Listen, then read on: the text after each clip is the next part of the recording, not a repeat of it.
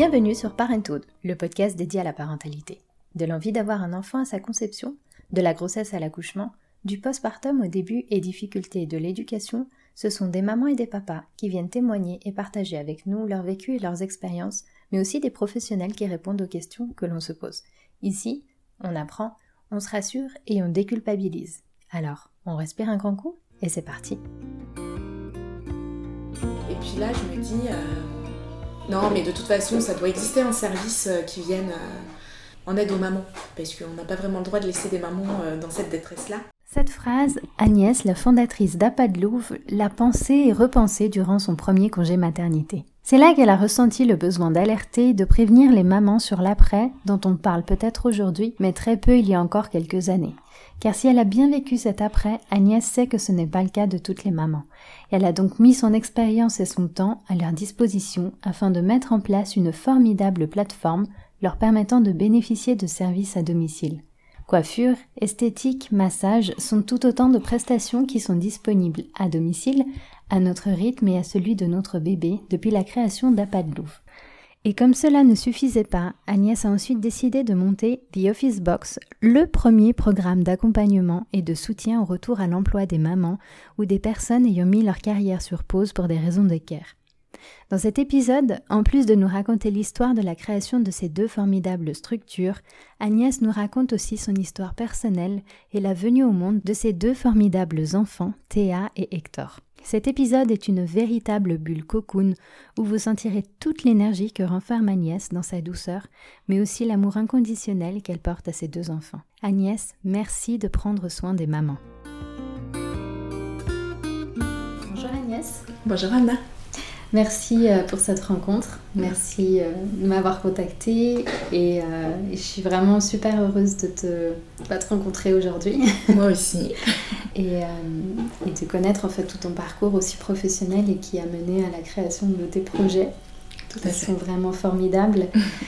Alors, est-ce que tu pourrais te présenter toi et puis ton environnement un peu familial et professionnel?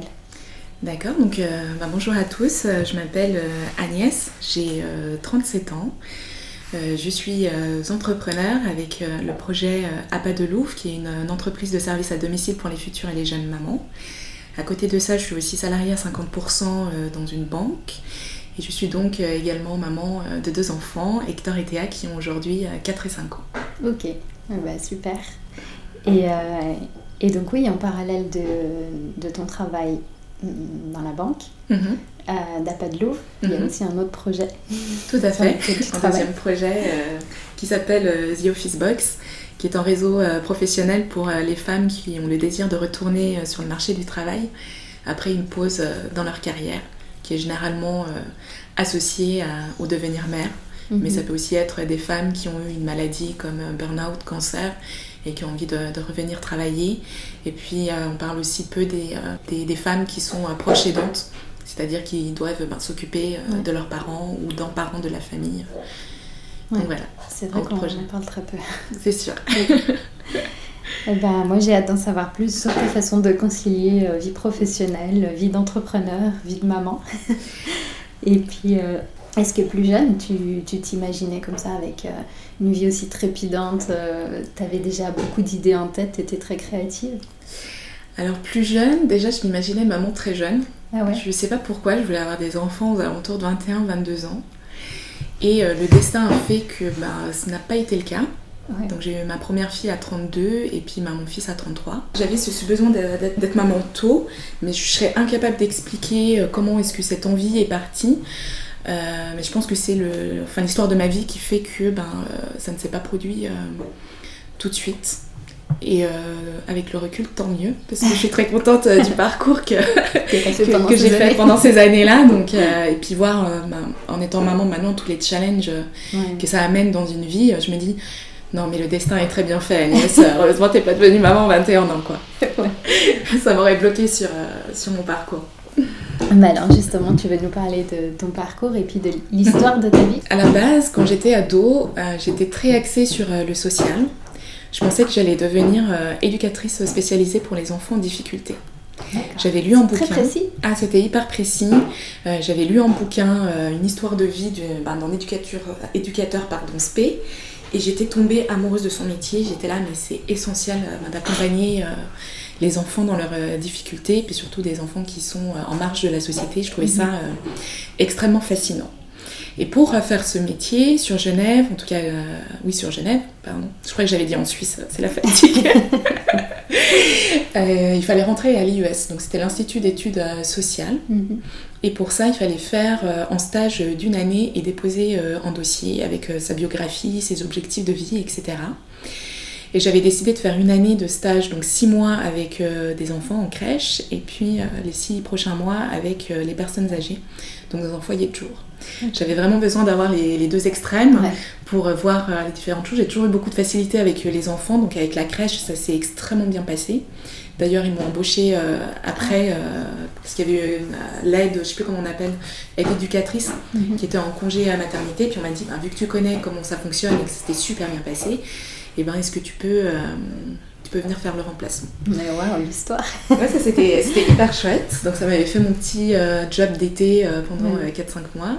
Et puis avec les personnes âgées, ça s'était très bien passé, mais j'avais pas vraiment eu de, de feeling. Puis j'avais 18 ans, donc j'avais vraiment une, un regard enfin de débutante en fait parce qu'ils avaient tellement vécu, ils savaient tellement de choses donc je me sentais vachement enfin je me sous-estimais beaucoup par rapport mm-hmm. à eux et puis il me donnait plein de conseils sur la vie. Et euh, je trouvais ça fantastique euh, et, merveilleux.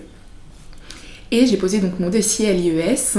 Et malheureusement, ou heureusement, je le dirai à la fin de ma vie, euh, j'ai pas été prise.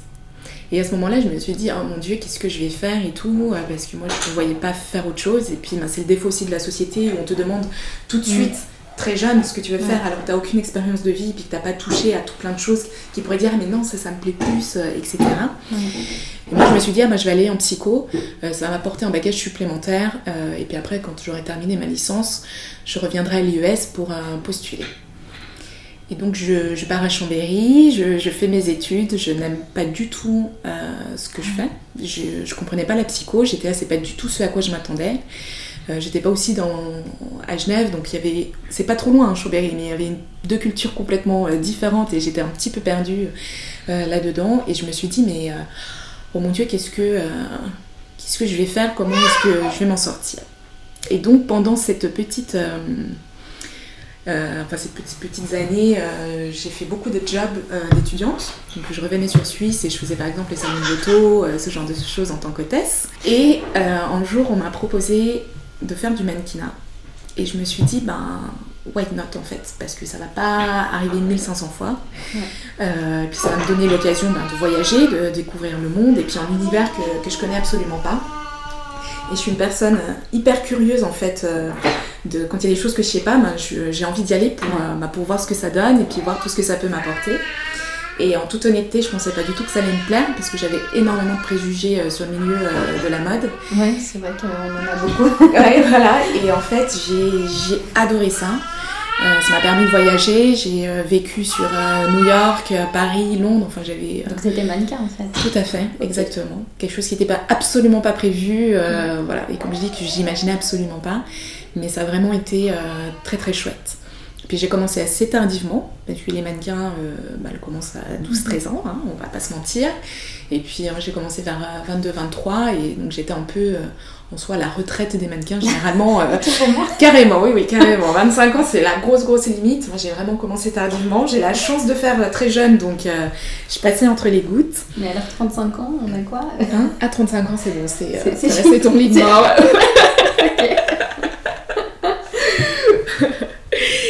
Euh, et, je m'étais donné comme limite euh, mes 30 ans. Je m'étais dit, ben, 30 ans, je, rentre euh, en Suisse et puis voilà, il faut reprendre une vie. Puis probablement qu'à ce moment-là, j'aurais envie d'avoir des enfants.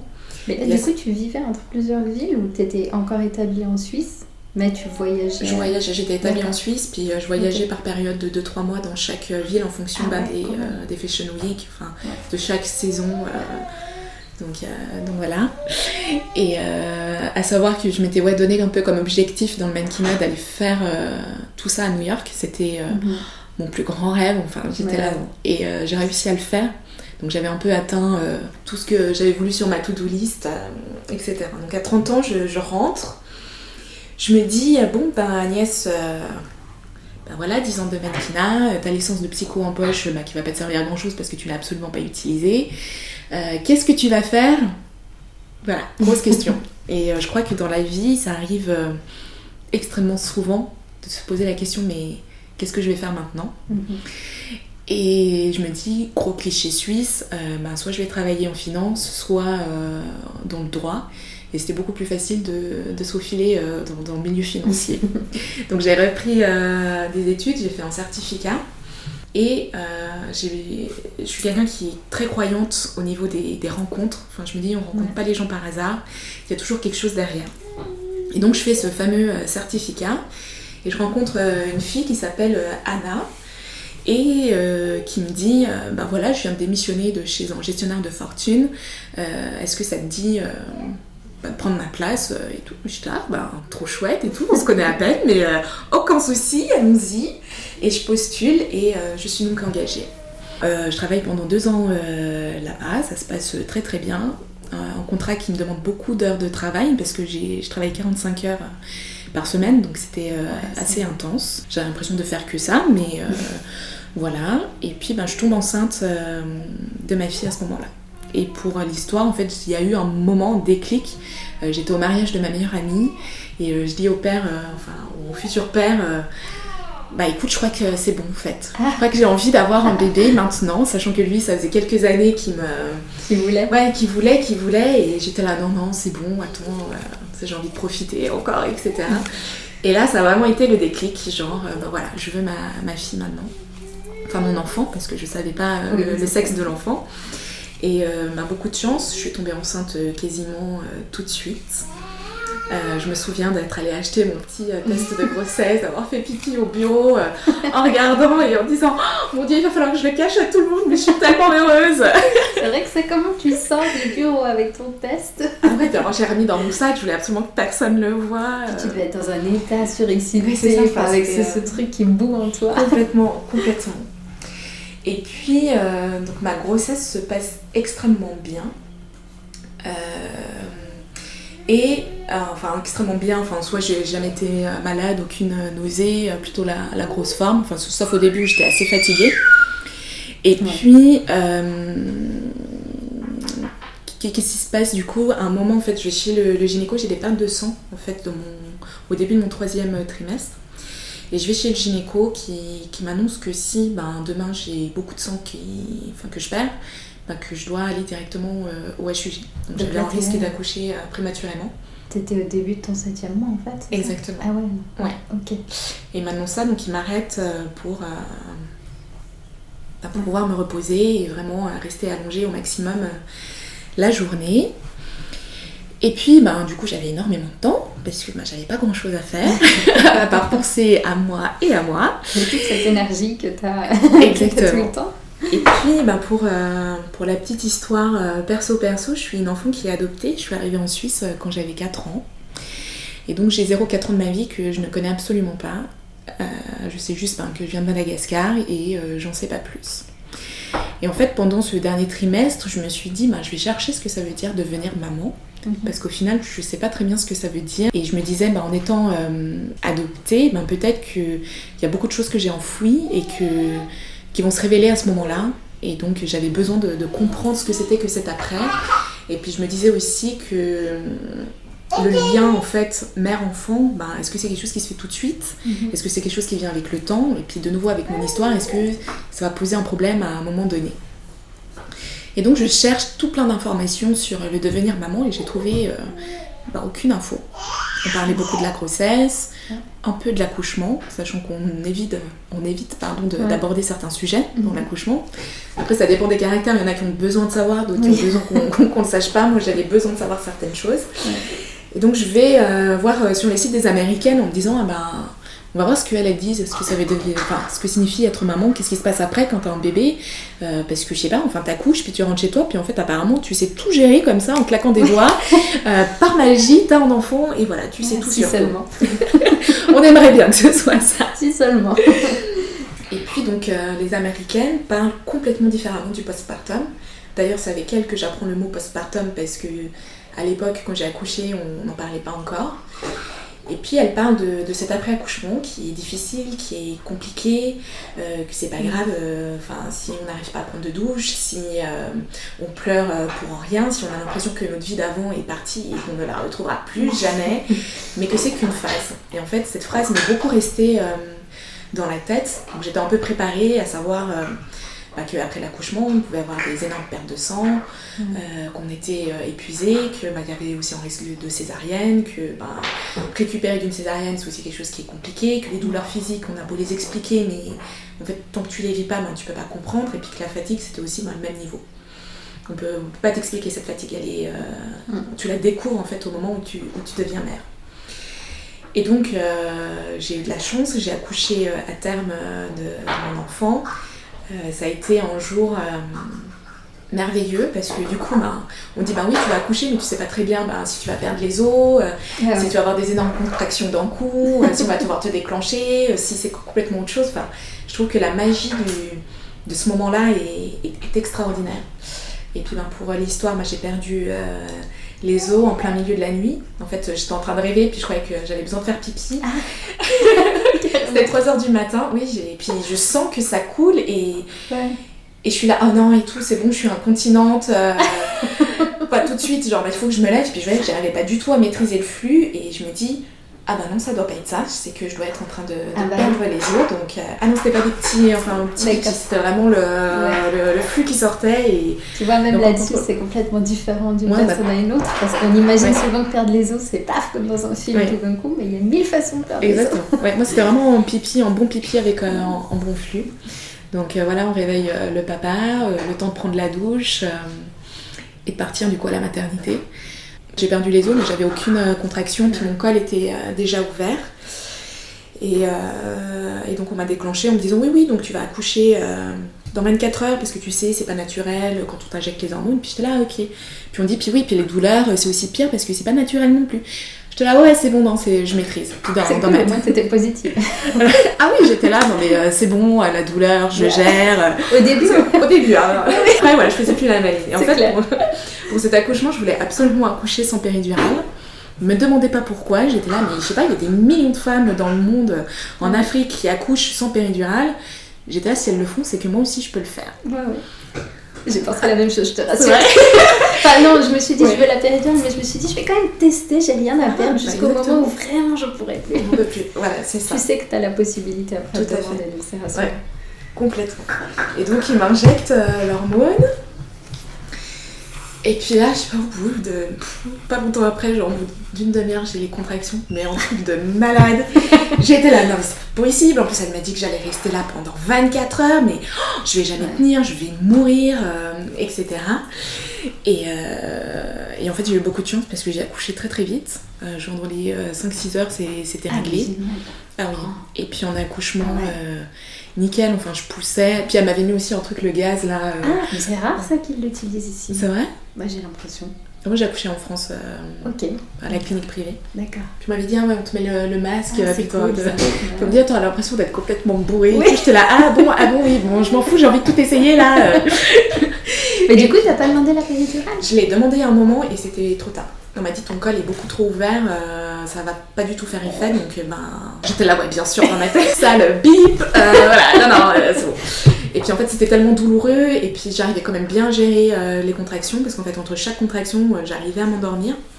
Je ne sais pas, enfin la nature est extraordinaire, mais grosse contraction, paf, ça retombait, je dormais, je m'apaisais, puis ça revenait, je me réveillais au fur et à mesure. L'accouchement a été très très rapide. J'ai vraiment pas beaucoup euh, poussé. Euh, je l'ai même pas senti sortir, pour le coup, ma fille, parce que j'étais tellement dans la concentration. Je pensais que ça allait durer longtemps. Enfin, je me disais, on pousse beaucoup. Enfin, quand t'es dans les films, tu te dis, ça dure 3h30, donc euh, bah, c'est bon, je pousse, je pousse. Et puis la sage-femme me dit, maman, non, mais c'est bon, j'ai le bébé là, au cas où. c'est la première fois que j'entends le non, c'est bon, arrêtez de pousser, c'est fini. Elle est là, c'est bon.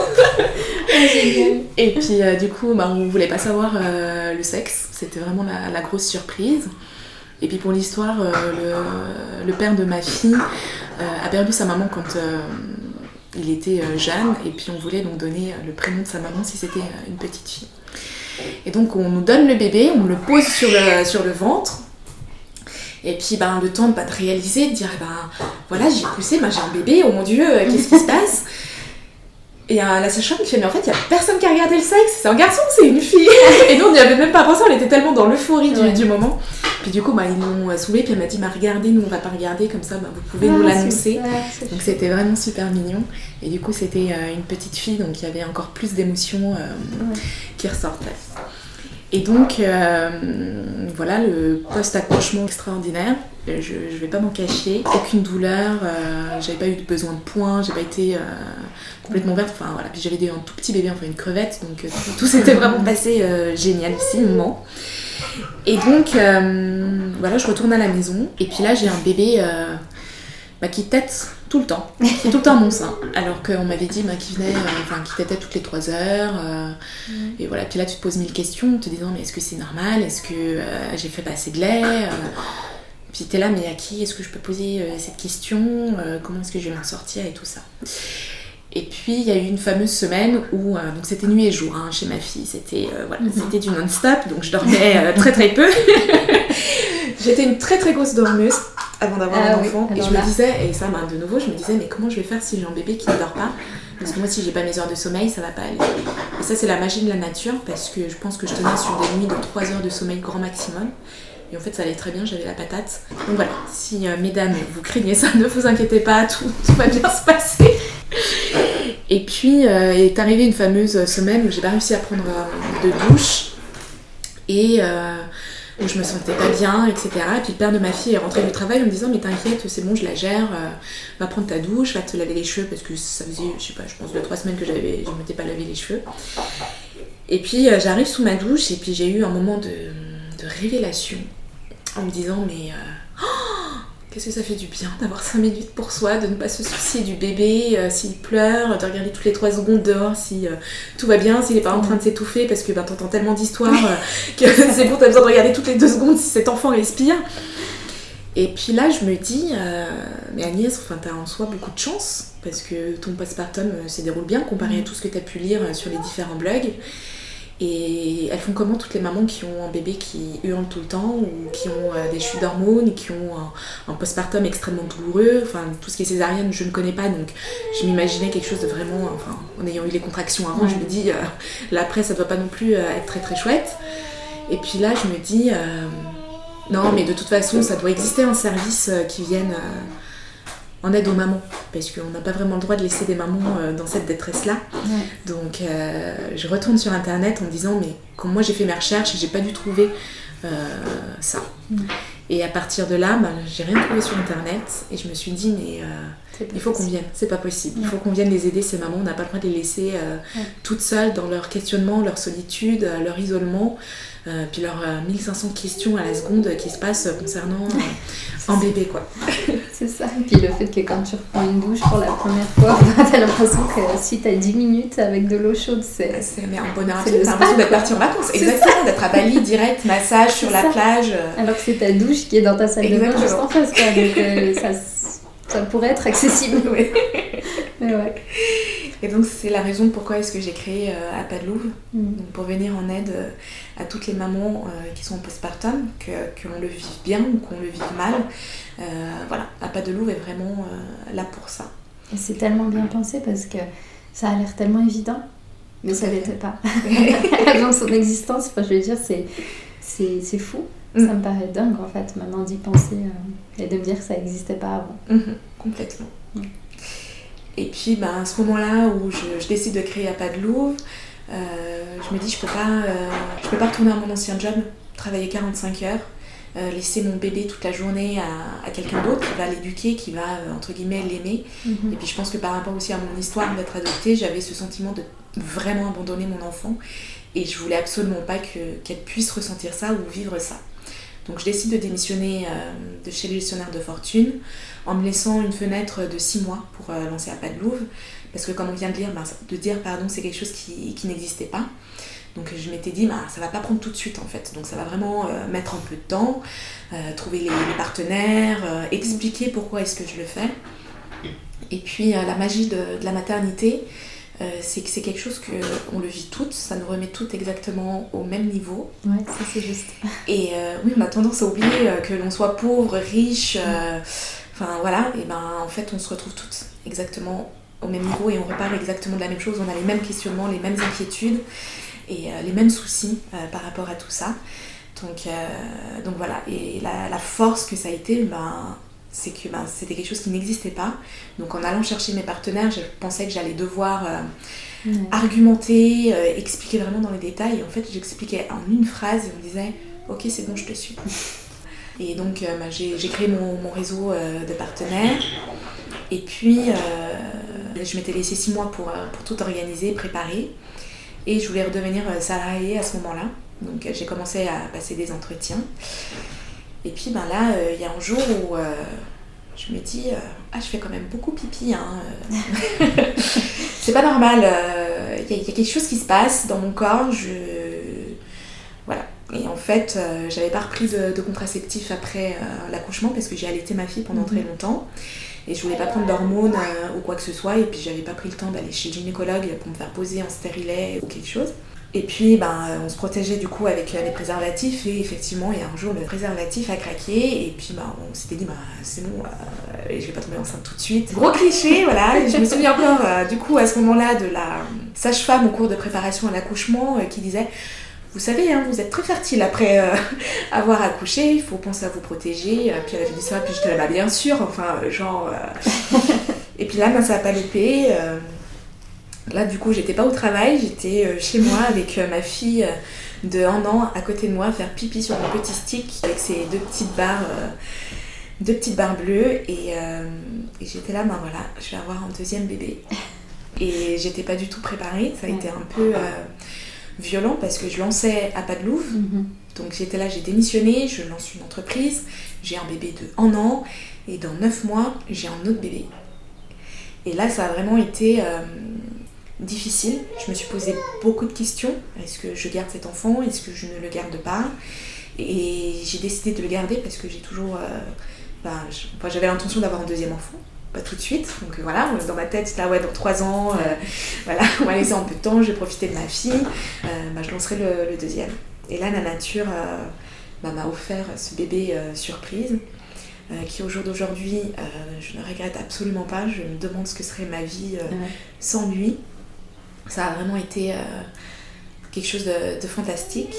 Puis là, c'est aussi poser la question euh, bah, de devoir expliquer à ma fille de 1 an que bah, dans 9 mois, elle serait plus toute seule.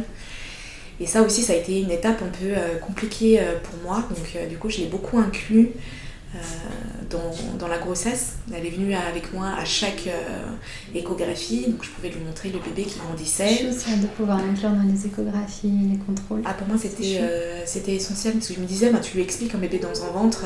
ouais. Ouais. Qui, ça doit être tellement imaginaire, genre, ah ouais, un bébé, enfin. Voilà. Donc pour moi, pour moi, ça lui permettait de voir et de, comprendre tout ça. Donc elle m'a vraiment accompagnée partout. Après j'avais l'angoisse de l'accouchement parce que j'habite en campagne et mes amis sont assez éloignés. J'étais là mais comment est-ce que je vais faire quand je vais accoucher euh, avec ma puce? Qui sait qui va la garder euh? C'était tellement, tellement, tellement, tellement de questions. Et puis tu l'allaitais encore, tu disais que tu l'allaitais longtemps, donc tu avais en plus avec tes hormones de grossesse, oui. tu as vu un changement à ce niveau-là? Pas du tout. Elle a continué euh, à téter comme, euh, comme elle le voulait. Et puis, euh, ouais, sur ma notion, enfin, l'allaitement, c'était très bien passé. Euh, puis elle avait beaucoup, je pense, de, de de confort, où elle venait beaucoup se réconforter. Donc peut-être que des fois elle venait puis qu'elle elle t'était pas vraiment, mais qu'elle était juste là pour, pour, se réconforter. Donc non, non, ça s'est très bien passé, ça m'a pas dérangé. Puis je voulais vraiment aussi que mon allaitement s'arrête quand elle, elle le déciderait. J'avais pas envie que bah, la forcer en fait sur quelque chose qu'elle voulait pas. Euh, donc voilà, deuxième grossesse où j'étais beaucoup moins fatiguée. Euh, j'ai eu des contractions très très vite, mais je l'ai gardé pour moi en top secret. Je me suis dit, si je vais chez le gynéco, il va me dire euh, pas de m'arrêter ou je sais pas. Et j'avais pas envie d'entendre tout ça. J'étais là, non, mais je sais que je vais gérer et je sais que ça va aller. sur ma première grossesse, j'ai très peu pleuré. Et sur la deuxième, j'étais beaucoup plus sensible. Donc c'est drôle de voir. de responsabilité tout à fait, il y a des choses complètement différentes. Complètement, ouais. Et, euh, et du coup, tu te préparais à. Tu disais que tu vivais en campagne, donc tu te préparais à aller accoucher au même endroit, la même. Je voulais aller euh, au même endroit, puis je connaissais, donc euh, puis j'avais pas accouché il y a très très longtemps, donc donc c'est moi j'avais encore des souvenirs assez frais. J'ai pas fait de cours de préparation parce que c'était encore assez frais, voilà.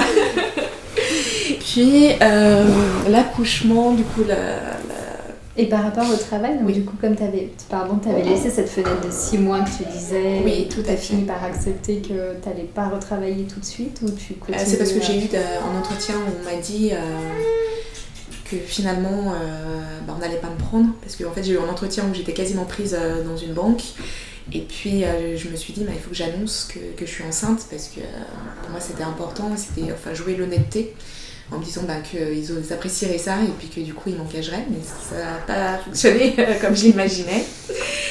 Et donc, euh, donc euh, je me suis dit bah, je vais profiter de ces 9 mois pour être avec ma fille, euh, lancer à Louvre un petit peu plus. À savoir aussi que pour l'histoire, bah, je me disais, mais comment est-ce que je peux être enceinte, avoir un bébé de un an, lancer une entreprise pour aller aider des mamans qui sont enceintes et en postpartum en me disant, non mais demandez de l'aide, ça n'avait juste aucune cohérence. Donc j'ai vraiment laissé à Louvre vivre par, euh, par elle-même. Et puis euh, j'ai quand même eu des clientes qui, sont venues parce qu'il y a eu pas mal de, bouche à oreille, mais je faisais pas beaucoup de promotion, de communication autour de ça parce que j'avais pas envie bah, justement euh, dire bah oui, demander de l'aide, mais bon oui, non, mais moi j'en ai pas besoin. Enfin, c'était complètement. Euh, tu te sentais pas légitime Je me sentais pas légitime du coup, là-dedans. mon deuxième, je voulais la péridurale. Je m'étais dit bah voilà, le deuxième, je vais la vivre pas plus sereinement, mais.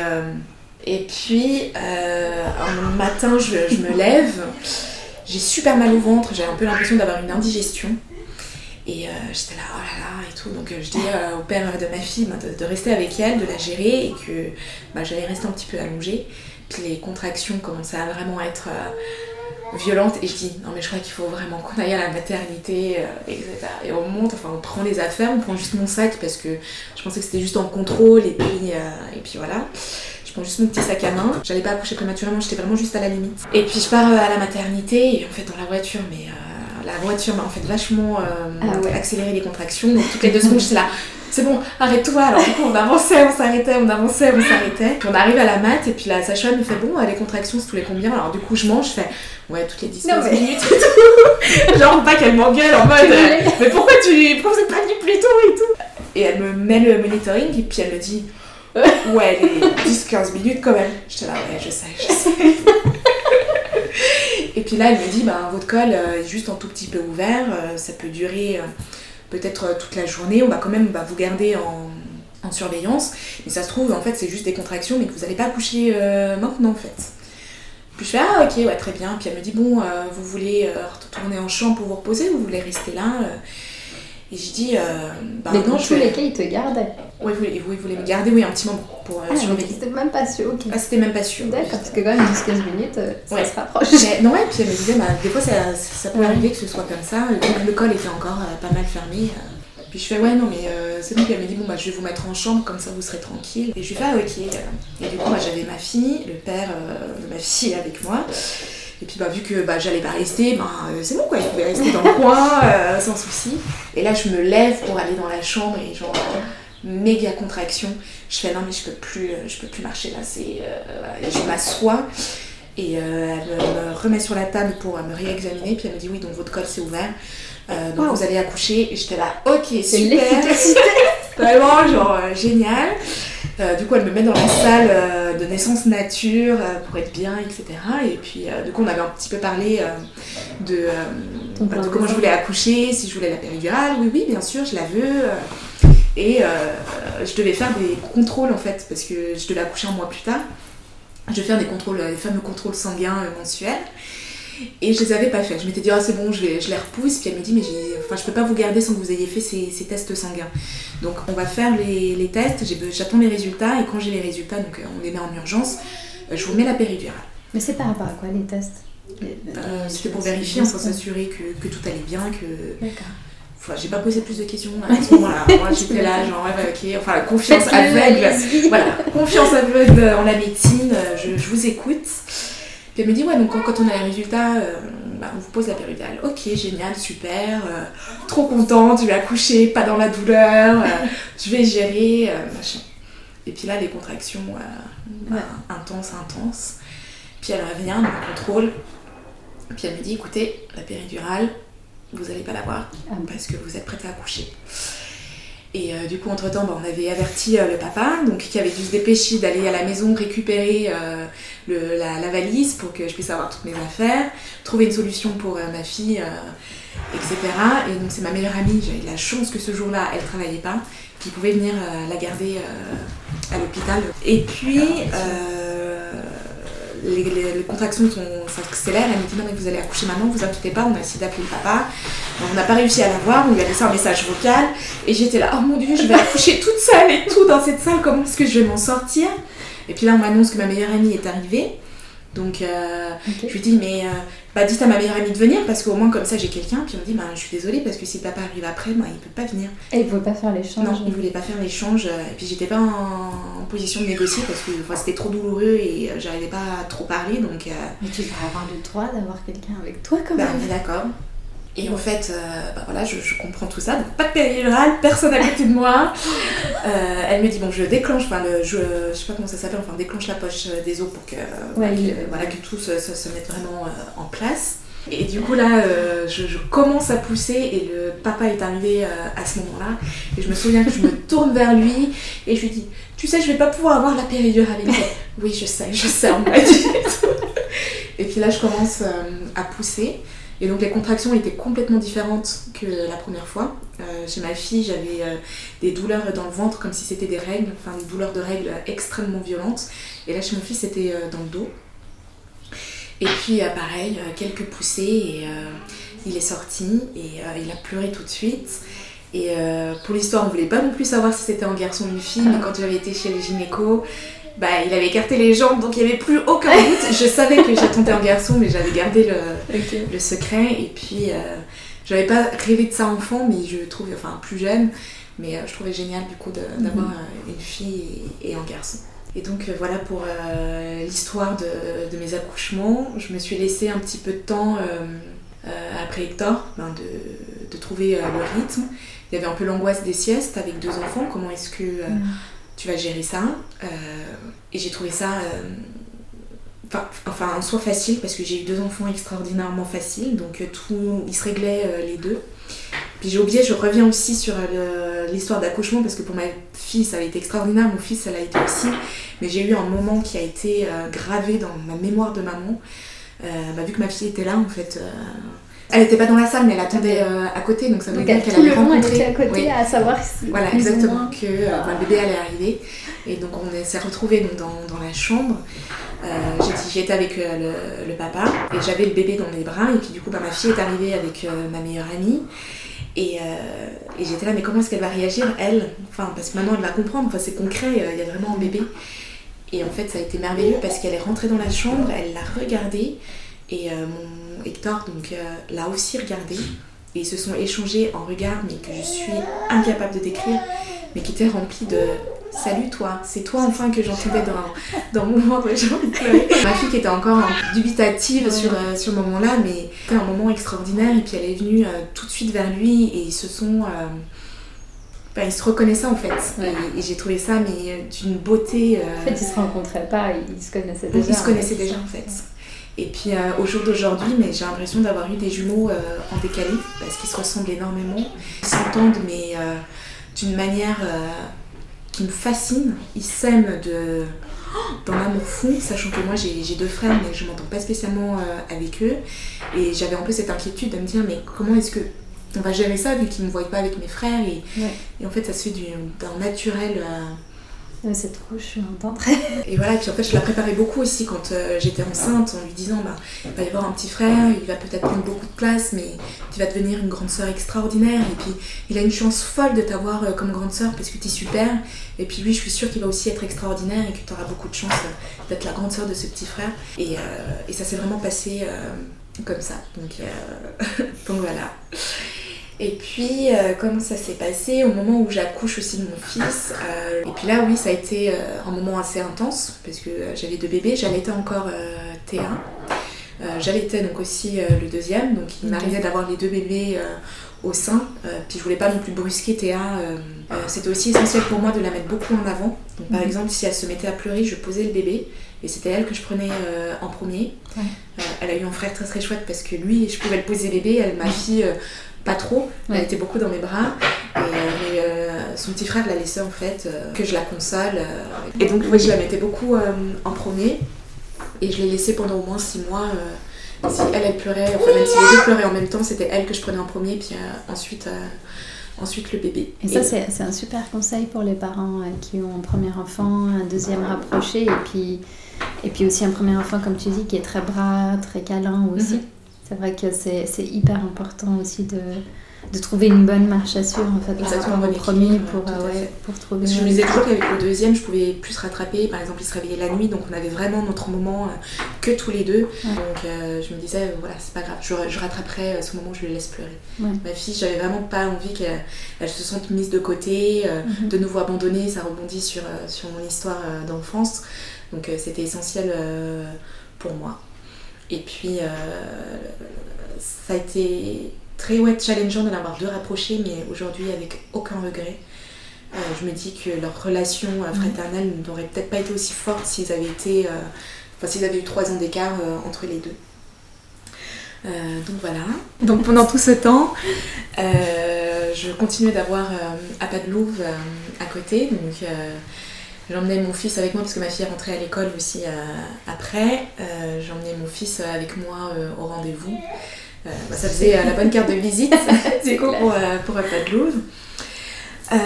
donc j'ai eu mes, premières clientes, c'était vraiment bah, une très belle expérience. enfin, c'est toujours une magnifique expérience de pouvoir accompagner ces mamans en postpartum, d'avoir bah, les retours hyper gratifiants. Quand tu as des personnes qui te disent mais merci pour tout ce mm. que vous faites, enfin, c'est c'est quelque chose qui me permet de continuer d'avancer et qui me fait garder cette motivation à, à, continuer à pas de louve et le, développer.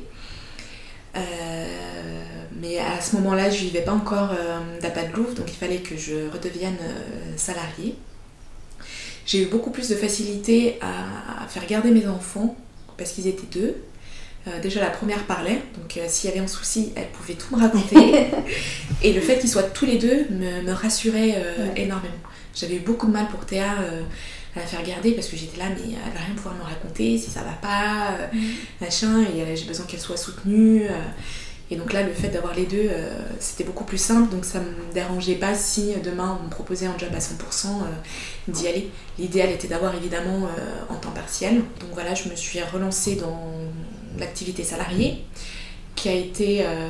ça a été assez facile de mettre en place l'organisation je pense que quand une maman est assez euh, posée, qu'elle sait où elle va, que les mhm. enfants sont beaucoup plus euh, sereins.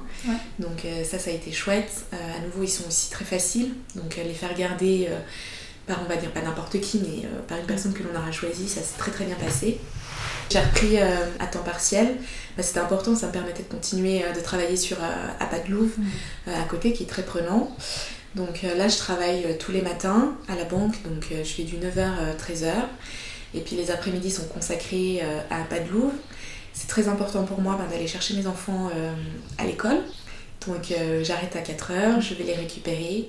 On passe un moment tous ensemble autour du goûter, à raconter nos journées, savoir ce qu'ils ont fait.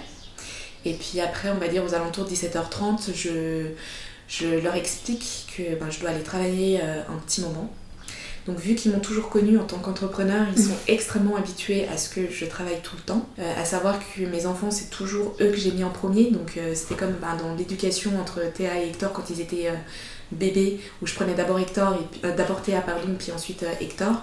Là, s'il y a un souci avec eux, c'est d'abord eux, toujours.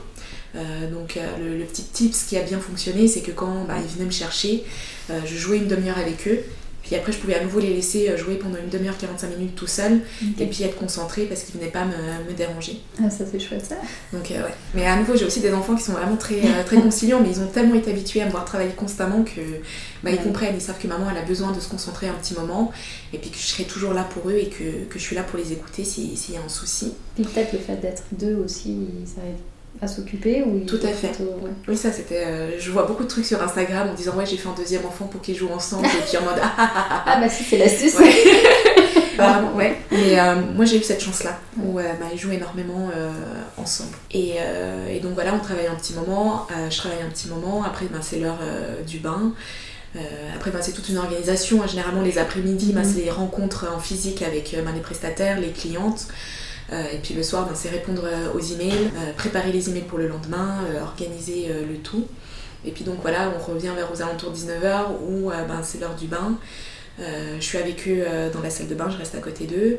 Je suis peut-être sur mon téléphone en train de gérer les réseaux sociaux, etc. Mais je suis toujours à côté. après, on mange. C'est généralement le papa qui s'occupe de préparer le repas parce que c'est aussi ma, euh, être deux. Donc il faut bien qu'on prenne, chacun prenne le relais et chacun euh, ait ses tâches euh, définies. Puis ça permet aussi aux enfants ben, de savoir, ben, pas qui fait quoi, mais ils savent comment est-ce que ça se passe le, déroulé de la journée. Puis après c'est l'heure du coucher. je lis une histoire tous les soirs, sans exception. Sauf si il est méga tard et qu'on ne peut pas. ça fait des cris et des pleurs, mais en règle générale, maintenant ils comprennent mieux, maintenant qu'ils sont un petit peu plus grands. Et puis ben, après, ben, c'est de nouveau euh, boulot, boulot euh, sur un pas de Louvre. Donc euh, c'est du non-stop. Mais avoir des enfants, en fait, m'a donné une énergie incroyable. Tout est possible, en fait, quand, quand tu as des enfants, parce que c'est eux qui te, te donnent le, moteur pour tout.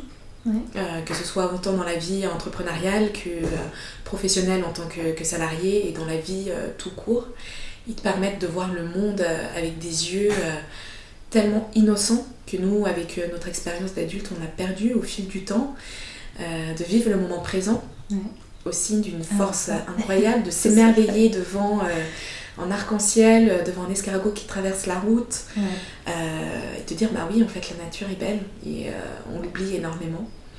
il faut que tu arrêtes de. C'est pas possible. Trop d'émotions chaque fois. Et euh, il y a aussi ce côté euh, du moment présent qui, m'impressionne. Ils peuvent être euh, fâchés contre toi, faire une crise, s'énerver, et la seconde d'après te dire je t'aime en fait.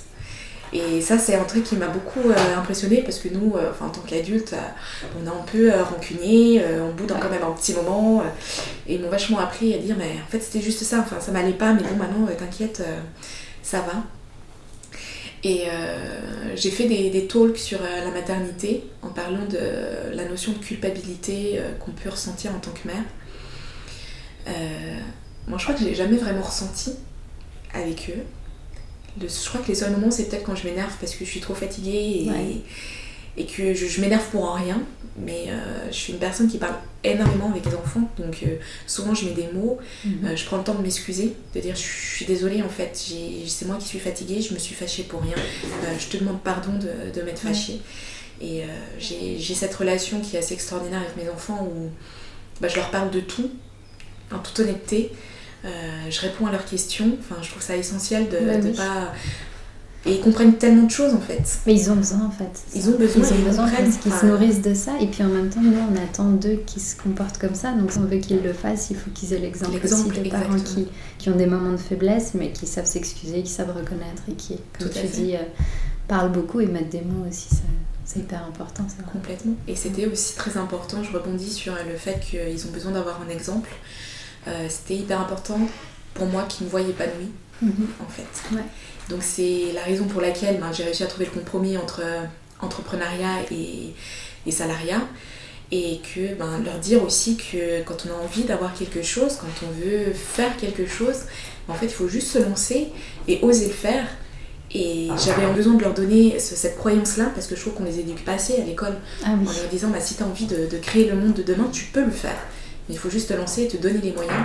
Et pour moi, c'était essentiel de, de leur montrer ça. Oui, c'est vrai que la notion d'échec, elle est, elle est très forte, mhm. mais sur l'échec qui ne sert pas forcément à quelque chose. Alors qu'on devrait valoriser le fait qu'un échec, c'est mhm. pas forcément un échec, mais c'est quelque chose, tu parlais d'un mal pour un bien tout à l'heure, c'est quelque chose qui nous ouvre les yeux, qui nous apprend, et puis ça nous aide, ça nous fait grandir. Et malheureusement, on n'apprend pas ça aux enfants. Il manque énormément de, notions qu'on leur apprend pas. Et je pense que ben, si l'école ne l'apprend pas, ben, c'est les parents à, à montrer l'exemple et... Euh, et là, aujourd'hui, du coup, ils te voient euh, travailler sur un Louvre, sur euh, des Office Box aussi, avec ton travail à côté. Mais ils sont conscients de, de ce travail que tu fais, que c'est un travail différent du travail de la banque.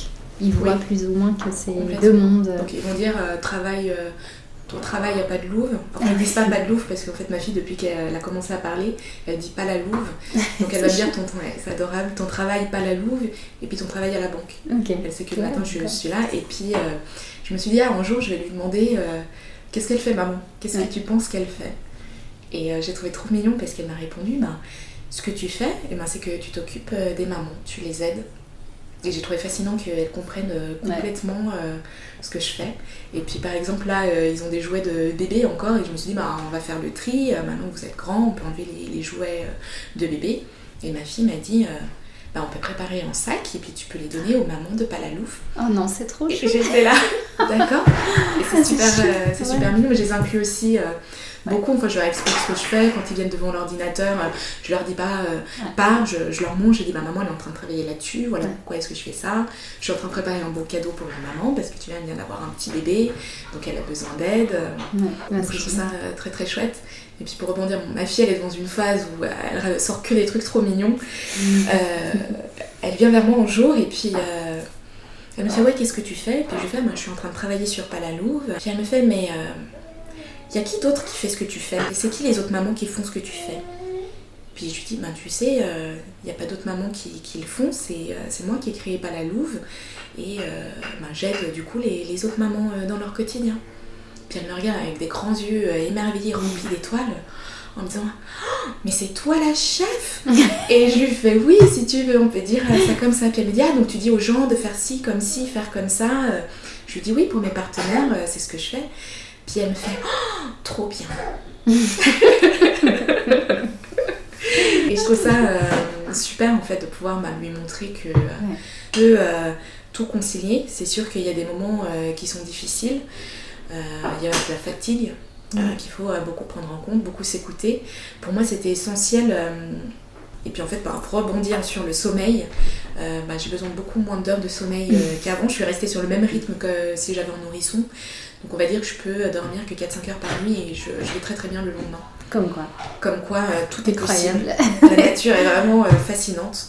Donc ça me permet de, jongler euh, sur, sur toutes, mes, toutes mes casquettes. Mhm.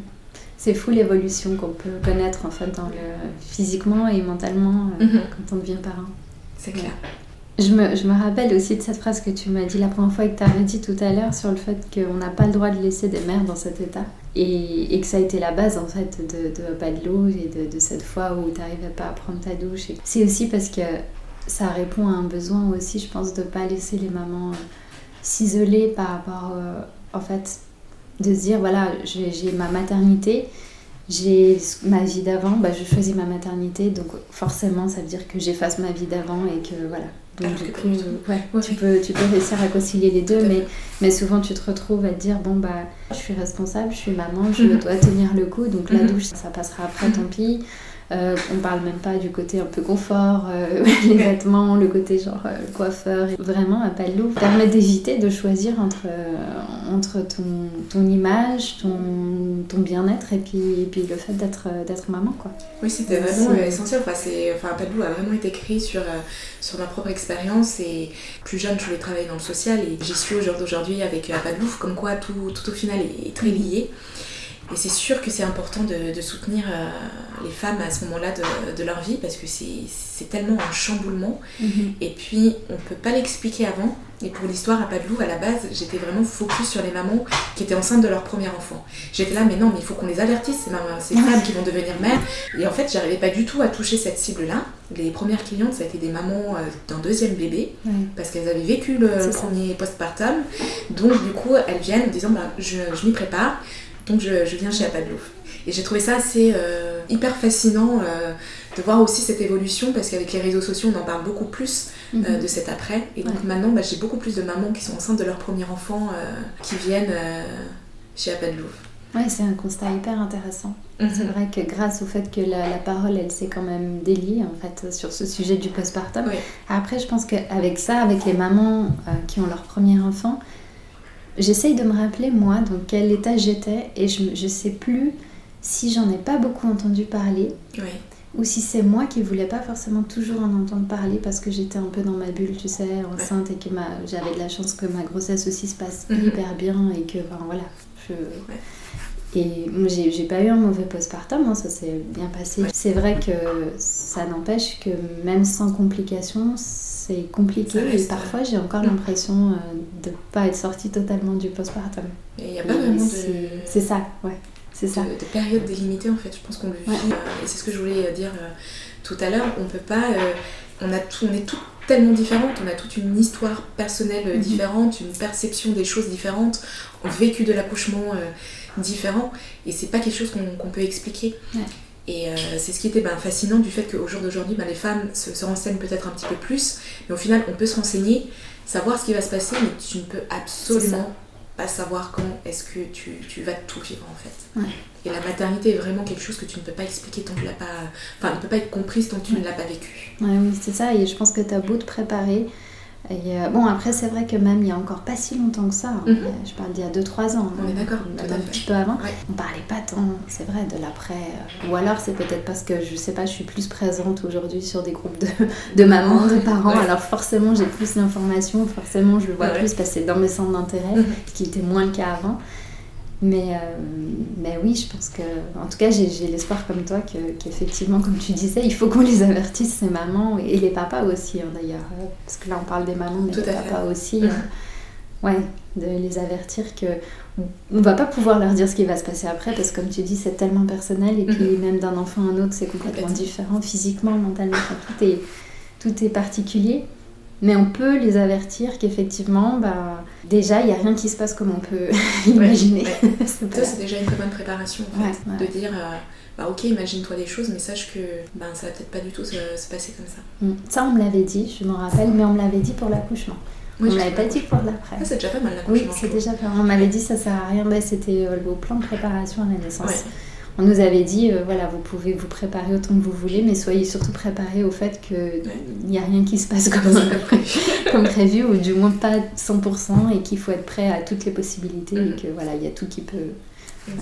Mais c'est vrai que pour l'après, c'est aussi autre chose. Parce qu'on parlait tout à l'heure de, de s'imaginer qu'on va retourner travailler, qu'on va faire ci, mais on ne mm-hmm. prend pas en compte en fait tous les changements que ça, Et puis tu peux avoir un changement qui intervient au deuxième mois. Euh, tout à fait, c'est exactement. C'est pas quelque chose qui arrive tout de suite. Ça peut vraiment arriver, mais à des délais euh, complètement différents en fonction de, de chacune. Mais du coup, voilà, c'est vrai que le travail d'appât de est vraiment essentiel parce que tu te sens moins seule. Et comprise, enfin, genre.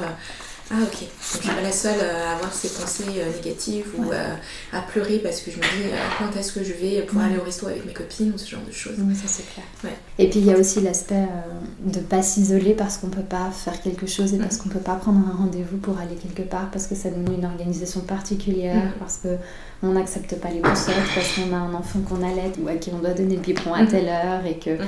Et moi, je sais que personnellement, à chaque fois qu'on me propose un créneau et que je suis au téléphone et pas derrière mon écran pour avoir le loisir de réfléchir, je mets du temps à répondre et je bug parce que je dois, enfin, comme beaucoup de parents, réfléchir aux horaires de leur attends, est-ce que c'est pendant la sieste, est-ce que c'est à tel moment, est-ce que mhm. si, mais j'aurai le temps d'aller la récupérer, de rentrer, de faire Donc, euh, ouais, je pense que ça, c'est aussi primordial de savoir qu'il y a quelqu'un qui vient chez toi et puis qui te. Enfin, tu, tu, peux bénéficier de la même prestation, mais chez toi.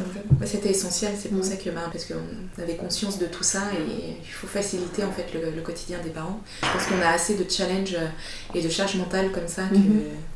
J'aurais aimé te connaître euh, juste après mon accouchement, j'aurais aimé connaître un peu de loup, mais bon, bah, je serais prête. Pour prochain. Pour une. Tu seras préparée. C'est ça. Donc merci. Et hum, je voulais te demander si par rapport à ta recherche, euh, tu sais, tu parlais de ta recherche par rapport à tes origines, est-ce que du coup ça s'est résolu en fait avec le fait d'avoir compris qui tu devenais en tant que maman? Enfin, En fait, tu as fait ta matrescence comme on dit. Oui.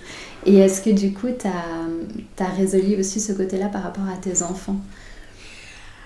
Alors, euh, alors déjà pour dire que moi mon adoption je l'ai très très bien vécue c'est pas quelque chose qui est en poids, c'est pas quelque chose où euh, je me posais mille et une questions sur, euh, sur mes origines. Moi, je considère que je suis arrivée en Suisse, que ma famille, euh, c'est ma famille qui est en Suisse. je déteste quand on parle de parents biologiques et de parents adoptifs. Je, mhm. supporte pas qu'on mette cet adjectif en fait après. Je suis là, bah, ce sont mes parents, point. c'est eux qui m'ont aidée, c'est pas parce que je suis pas sortie du ventre de ma mère que bah, elle devient un parent adoptif. Enfin, c'est ma mère, point.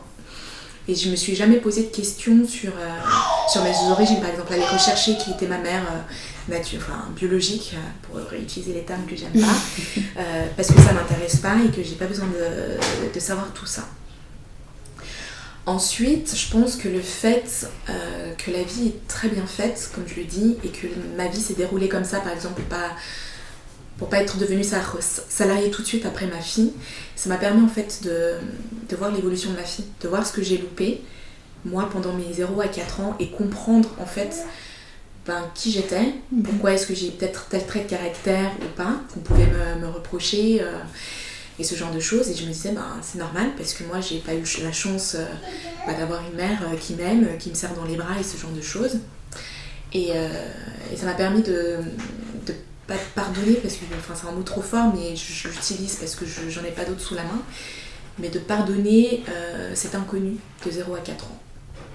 Et de me dire, bah, euh, bah ouais, j'ai loupé tout plein de trucs, c'est normal que je sois comme ça au jour d'aujourd'hui. Et euh, devenir mère m'a donné une confiance en moi-même que j'avais déjà, mais ça a encore plus développé ce, ce côté sûr de moi et puis euh, valider mes traits de caractère en disant ben, je les assume, mm. euh, ça c'est mon histoire passée et aujourd'hui ben, je suis comme ça parce que j'ai vécu ça et, euh, et, que je le vis en soi très très bien. Ok. Merci. Avec cette petite touche trop chou. Et puis, qu'est-ce qui te plaît, toi, aujourd'hui, dans la parentalité? Enfin, Tu disais l'échange avec tes enfants, le fait d'aller voir et d'avoir cette relation, mais qu'est-ce qui te plaît particulièrement? Euh, La relation que j'ai avec eux, et, euh, je la trouve euh, extraordinaire. Et j'ai des enfants qui sont extrêmement câlins, que ce soit avec moi ou avec les gens que, que j'aime aussi, que, à qui j'ai présenté. Et ça a été quelque chose qui m'a complètement fascinée, que bah, les gens que j'aime, bah, ils les aiment aussi il y a ça, il y a beaucoup de leur relation entre eux, comme je, l'ai dit avant, qui m'a ébloui. Euh, et puis le côté où ils me permettent toujours de, relativiser, en fait. Et ben là, tu viens de parler d'en rire d'un enfant. Moi, entendre rire mes enfants, c'est la plus belle chose que je peux entendre la journée. Et si je n'ai pas entendu rire, il faut absolument que j'aille faire des guili-guili pour l'entendre au moins une fois et que, et que ça me ressource.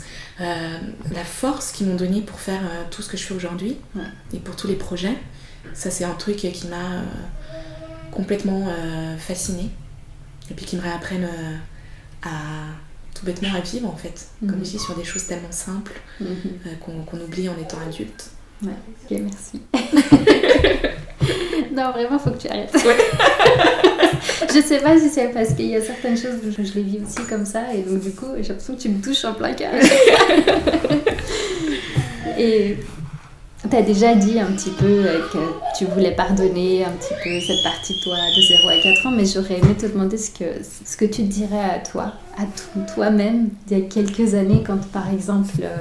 Si on revient au début, au moment où tu avais peur et puis que tu hésitais à te lancer et tout, parce que je pense qu'il y, a beaucoup de parents qui sont dans cette situation, tu sais, d'avoir des projets en tête et puis de se dire, bah non, je vais être responsable parce que je vais être parent. Elle est compliquée cette question parce que j'ai un caractère depuis toujours que quand je veux quelque chose, je me lance. Mhm. Et j'ai pas peur en fait de savoir euh, ce qui peut se passer demain parce que je sais que la vie est extrêmement bien faite et que je vais réussir à gérer. Et je pense que c'est ce que je me dirais euh, plus jeune. T'inquiète pas, fais ce que tu as envie de faire parce que c'est essentiel et, important. Et tout va bien se passer parce que la vie est fantastique. Merci. Je t'en prie. Sur cette euh, belle touche de la vie fantastique. Merci beaucoup. Merci d'avoir écouté cet épisode et à très vite sur Parenthood.